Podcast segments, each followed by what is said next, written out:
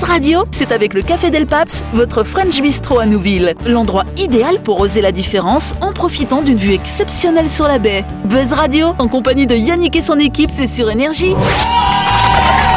Bonsoir, bonsoir à toutes et à tous. Nous sommes le mardi 2 août. Vous êtes à l'écoute de la fréquence d'énergie, à l'écoute du 93.5, à l'écoute du grand show de... Voilà. C'est parti pour une nouvelle salve d'émissions. À gauche de notre table, on a Dany, on a Jean-Marc, on a Delphine. Salut vous trois. Et face à ces trois-là, on a deux autres chroniqueurs, Dylan et Laurette. Salut vous deux. Voilà. Et donc vous le savez que chaque semaine, dans cette émission, c'est un peu la tradition, hein, on reçoit un ou une invitée cette semaine. Ça a l'air d'être un invité. Bonsoir cher invité, bonsoir, Adrien. Bonsoir, bien bonsoir. Bonsoir. Voilà, c'est Adrien Vaca, un jeune homme, hein, il a tout juste 20 ans, c'est bien ça. hein. C'est bien ça. Donc il va, on va faire une biographie de, de quelqu'un de 20 ans, du coup. Pas une longue biographie courte.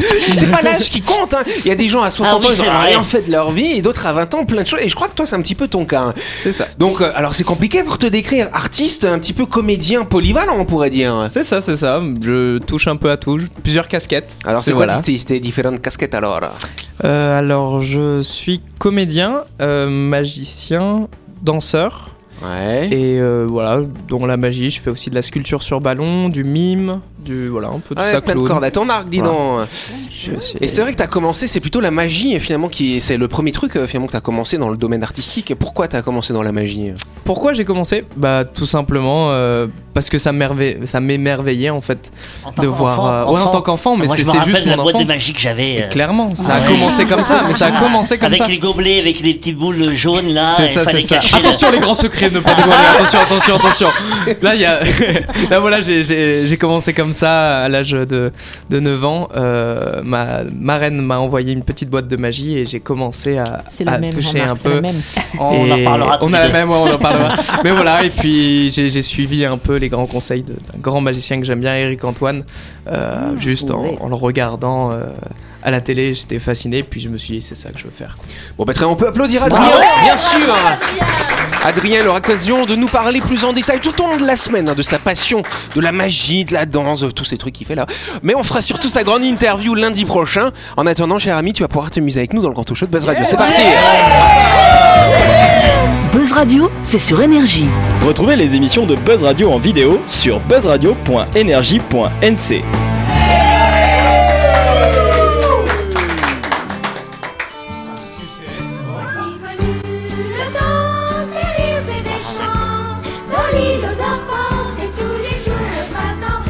Eh oui, mon enfant intérieur est en deuil. Son nom ne dira rien aux plus jeunes générations, mais il va faire surgir des souvenirs à de nombreuses personnes qui ont grandi avec ses émissions. Christophe Isard est décédé ce dimanche 31 juillet à l'âge de 85 ans. Qui est Christophe Isard? Il a été le papa de programmes pour enfants très appréciés des petits et devenu culte. On lui doit en effet l'île aux enfants, le village dans les nuages, les visiteurs du mercredi, Salut les Mickey et les visiteurs de Noël. C'est en 1974 que Christophe Isard se fait connaître, voyant le succès outre-Atlantique de Sesame Street.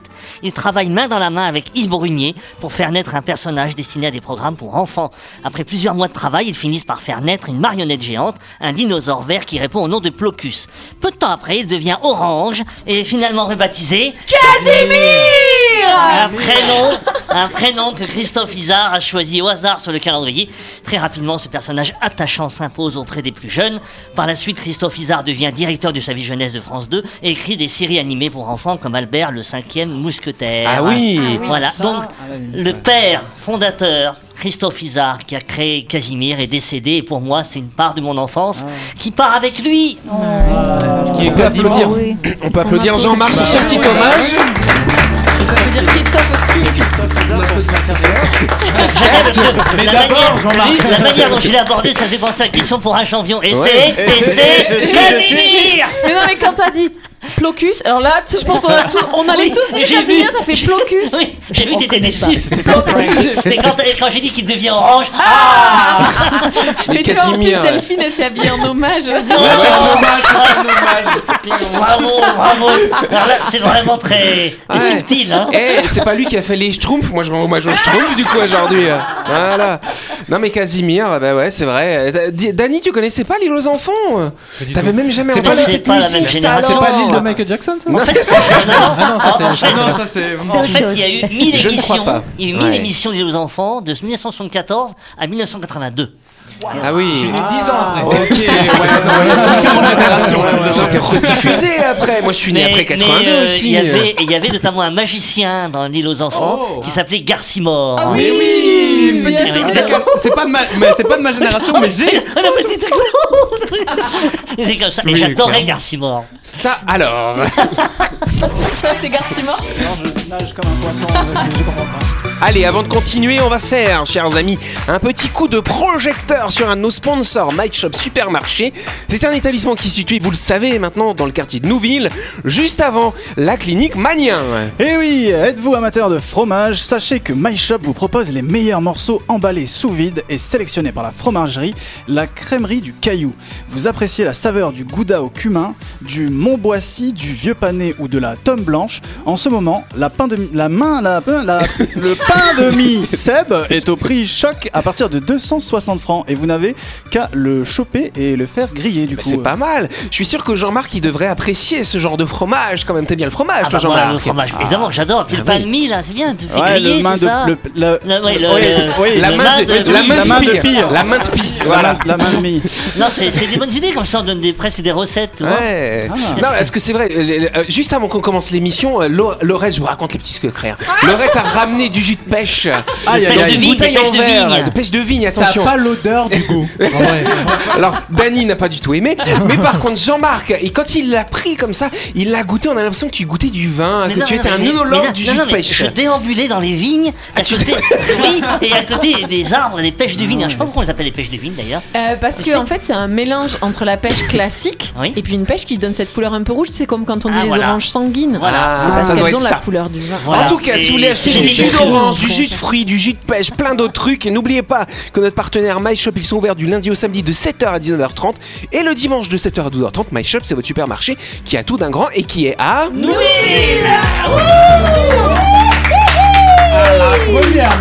Et voilà Il faut apprécier les bonnes choses.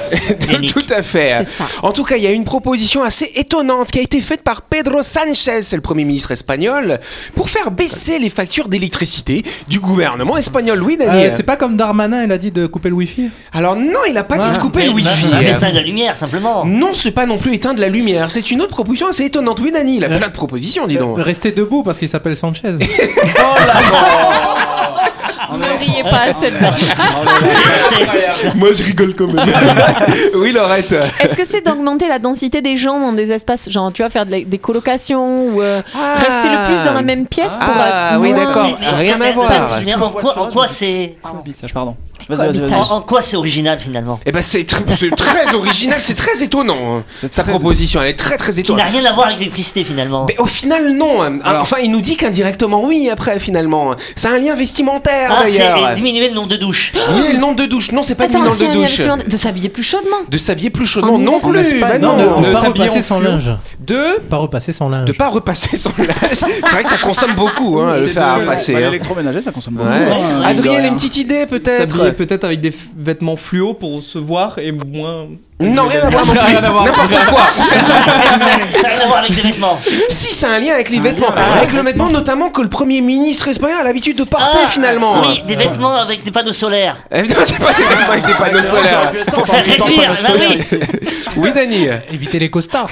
C'est les costards. Et Qu'est-ce qu'il y a C'est un élément en particulier du costard, La justement. cravate. La cravate. cravate. Bonne réponse de Dani, s'il vous plaît. Attends, attends, parce que j'ai même pas compris la Ah, réponse. l'électricité statique la cravate. Et non, c'est pas ça. Le, pour, euh, vous allez voir, c'est chiadé quand même. Le premier ministre espagnol, donc Pedro Sanchez, qui était, euh, il n'était pas assis sur une chaise d'ailleurs à ce moment-là. Il a appelé vendredi les gens à suivre son exemple et à ne plus porter de cravate afin de réduire les factures d'énergie en utilisant moins de clim. Parce que quand on porte la cravate, on est un petit peu chaud. Et donc cet homme qui est souvent, souvent tiré à quatre épingles quand il apparaît comme ça en public, eh ben, il avait la chemise ouverte, il montrait ses petits poils de torse. C'était waouh, hein. voilà. Oui, Dan. C'est fou hein, parce que à l'Assemblée nationale française, la semaine dernière encore, ils se prenaient la tête pour les cravates. Encore. Donc, euh, Il soit, soit il y a un chose. problème avec les cravates dans le monde, Mais ça doit être ça. soit, soit les politiciens, à chaque fois, ils cherchent euh, une Oui, solution, excuse, voilà. solution qui va solutionner rien sauf leur Mais problème. là, à c'est pour, pour consommer moins de courant, voilà. mais, oui, mais la cravate, c'est dangereux, il faut le savoir. En plus, Parce oui. que, oui, dans le bureau, la, la broyeuse, combien de fois, on- quand on utilise la feuille pour broyer et que la cravate, elle rentre dans la broyeuse, ben, je veux dire, vous rigolez pas, hein, quand. euh, Mais c'est vrai. Non, Et non, t'as il y a des jamais gens vu qui un cuisinier avec un mixeur, hein, Ah parce oui. que c'est pareil dans le mixeur. Il jamais, il jamais, jamais. qu'il y a des hommes qui sont morts à cause de la cravate en broyant des alors. feuilles. hein. Mais il y a peut-être un effet de sélection naturelle. Parce que quand même, si tu meurs. Bon voilà. En tout cas, effectivement, comme il explique, il dit voilà, c'est vrai que le, bah voilà, habillez-vous de manière un petit peu plus détendue, surtout en ce moment où il fait très chaud en Europe, il y a des canicules insupportables. Ça permet de mettre un petit peu moins la clim. Alors plus sérieusement. L'Espagne a quand même mis en place euh, un certain nombre de mesures pour économiser. Alors là, je cite, économiser l'énergie lors du Conseil des ministres de lundi, à l'instar de ce que font les autres pays européens. Bon, c'est un peu de la langue de bois, là, c'est pas très concret finalement. Mais Ce qui m'étonne, c'est qu'on on réfléchit à des choses qui paraissent évidentes maintenant parce qu'il y a une crise d'électricité, mais on, qu'on pourrait très bien faire avant. C'est-à-dire éteindre les, éteindre les lumières ou les, Oui. les, les enseignes la nuit. Ben oui. Euh, ça pourrait paraître euh, quelque chose de, de- de logique. C'est comme Or- tout le or, débat on- sur la clim dans les magasins qui ont les portes ouvertes. Voilà. C'est Eh ben, c'est incroyable. on, on y réfléchit uniquement parce qu'il y a la guerre. euh, c'est étonnant. C'est- pas le- euh, l'espèce de complexe là qu'ils ont fait où, pour que les gens puissent faire du ski en plein été là. Ouais, si, y a- bah, Et après ils vont faire chier les, les petits gens avec leur clim là alors qu'ils sont à moins 4 degrés sur euh, 20 000 mètres carrés. quoi. Après, moi, de toute manière, genre, j'avoue que je suis plus euh, du, enfin, je suis de son côté, moi, au gars de l'Espagne, attends. parce que moi, j'aime pas la clim de, Mais- de manière générale, parce que je trouve que c'est un sacré paradoxe. En fait, on met la clim pour essayer de refroidir notre atmosphère. Ouais. Alors, sauf qu'en, sauf qu'en mettant la clim, eh ben, en fait, genre, on joue contre l'atmosphère. et on réchauffe l'atmosphère, et du coup, on contrecarre avec euh, encore plus de clim, et bref, c'est l'escalope euh, Ah, milanaise. non, je crois que Mais- t'étais- mais- t'étais- je croyais que c'était la question de la cravate, moi, qui te convenait pas. Mais tu sais, Dylan, le consommateur, il est bizarre aussi parce que les magasins disent que s'ils se mettent à fermer les, Ouais. les, les portes, Les gens les ne gens, ne rentrent pas. Oui, bah, C'est bien quand même. sûr. euh, donc, non, non, donc Bien c'est pour sûr. ça qu'ils laissent ouvert. Ça facilite le flux de la clientèle. Nous, nous consommateurs, on, bah, on peut rentrer dans le magasin même quand la porte est fermée, je veux dire. Enfin, c'est. c'est- Ouais, mais ça te demande un effort. En fait, vu que c'est pas très naturel de surconsommer, il y a plein d'artifices qui sont utilisés. te Et le fait d'avoir une, oui, c'est ça. Le fait d'avoir une porte ouverte, t'as envie d'y rentrer. Alors Oui, que si elle est fermée, faut oui, que tu fasses exactement. Bon, allez, on, on- on se retourne dans quelques instants, le débat est ouvert.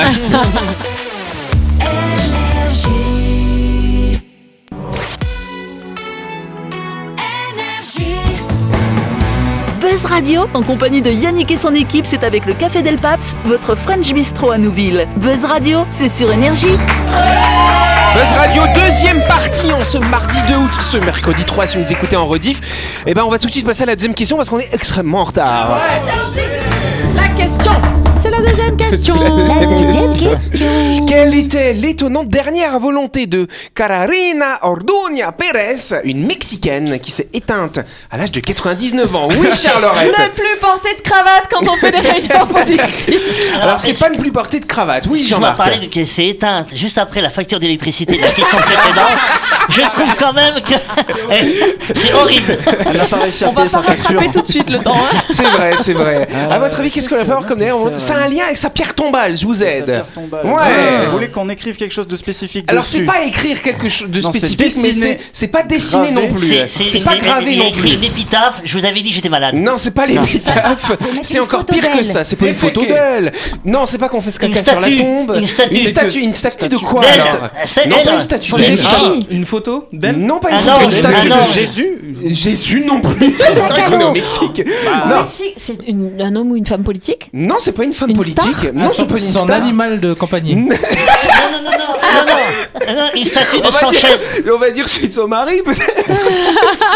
Une, une statue de Monsieur Sanchez. Non, pas de Monsieur Sanchez. non, c'est Ou- même pas le même peut-être- pays. Peut-être de quelque chose de Monsieur Sanchez, du coup. Ah, de cette est... Non. Ah si, de son non, pénis. non, non. Bonne réponse de Laurette Qu'est-ce que c'est que Qu'est-ce qu'elle a Qu'est-ce que t'as dit C'est son pénis Alors après, il y a peut-être les testicules aussi, je ne sais Oui, pas. bah, Tout à bah, fait. bah, Mais- mais- mais c'est une Mexique.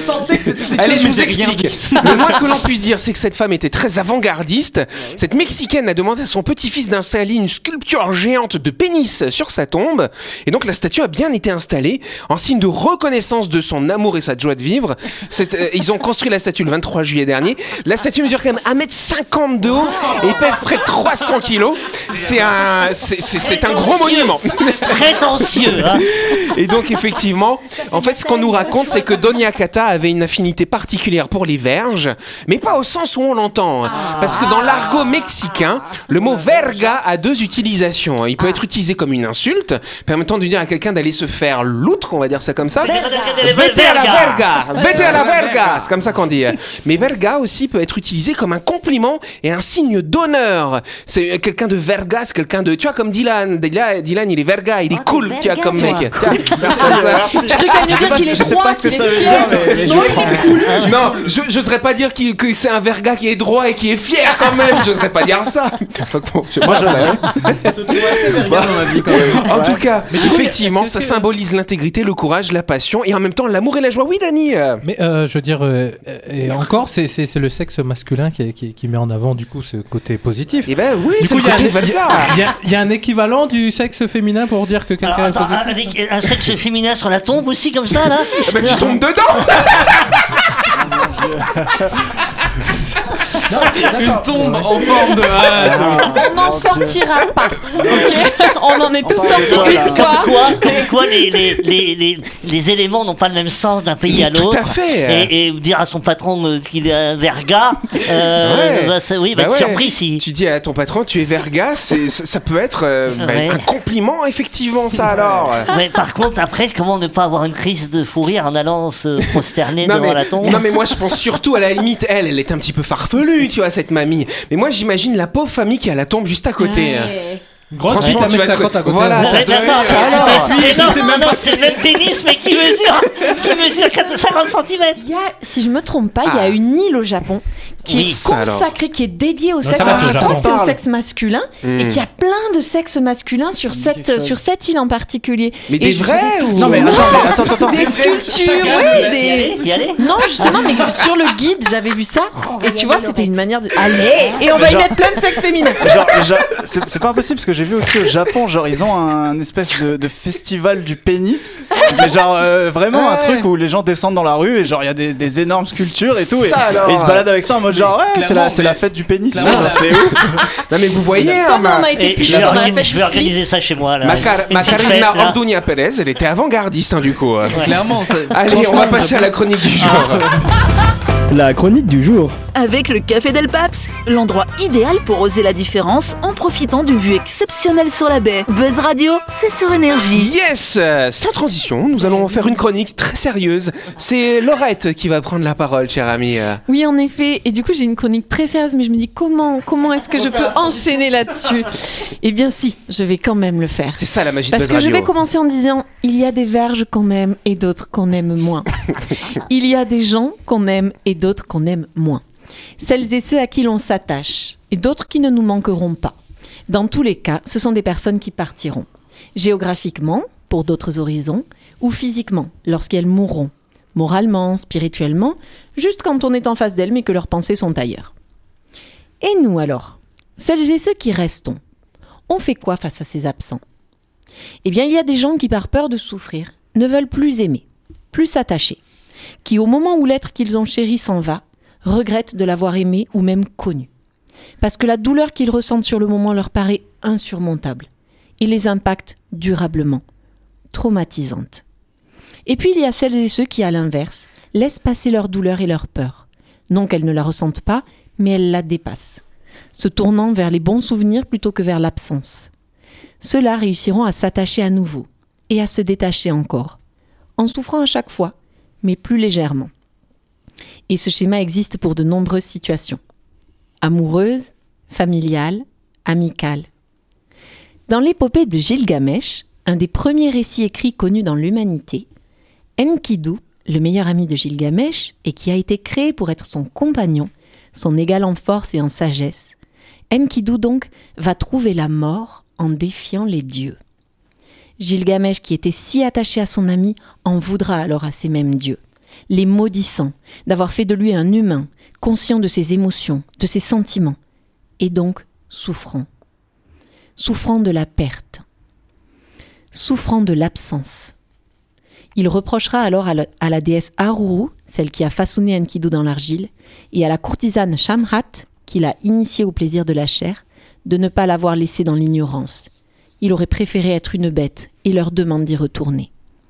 dans l'ignorance de sa condition, de sa mortalité, dans l'ignorance de la, de la connaissance de la souffrance.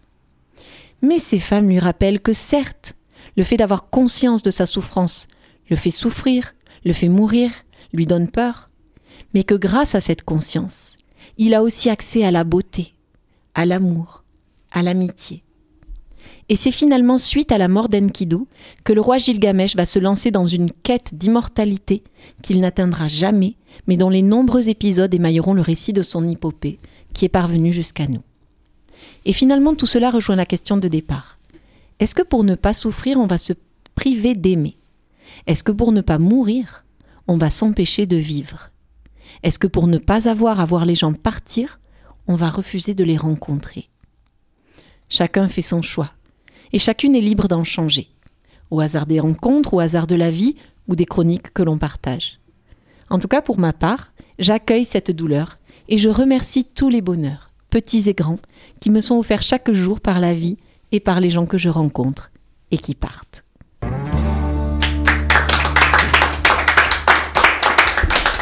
Merci Laure.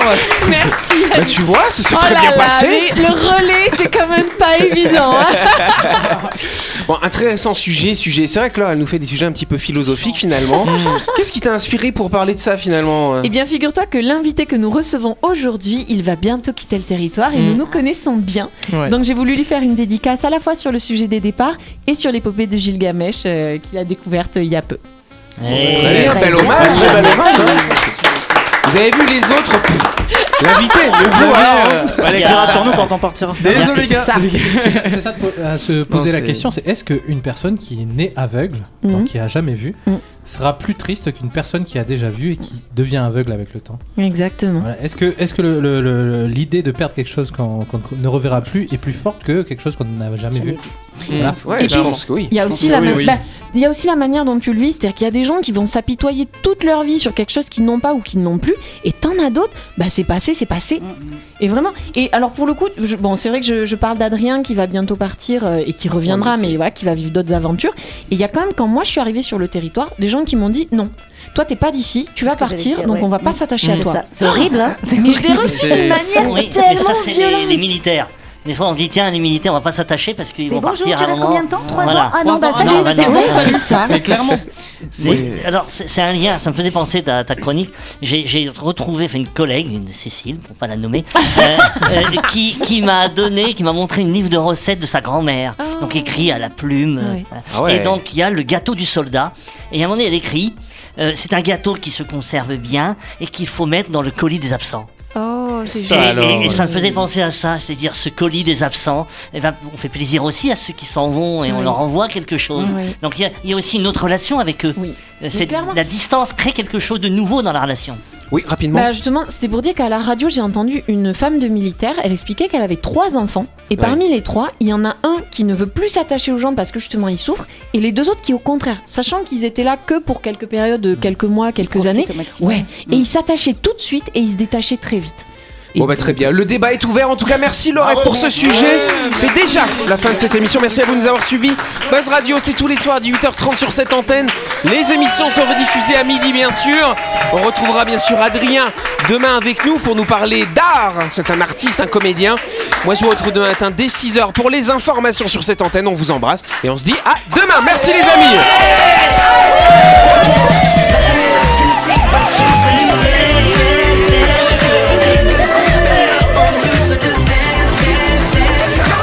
Buzz Radio, c'est sur énergie. Du lundi au vendredi, retrouvez Buzz Radio, le talk show où on parle actu avec humour et bonne humeur, et c'est avec le Café Del Paps, votre French Bistro à Nouville. Buzz Radio, c'est sur énergie.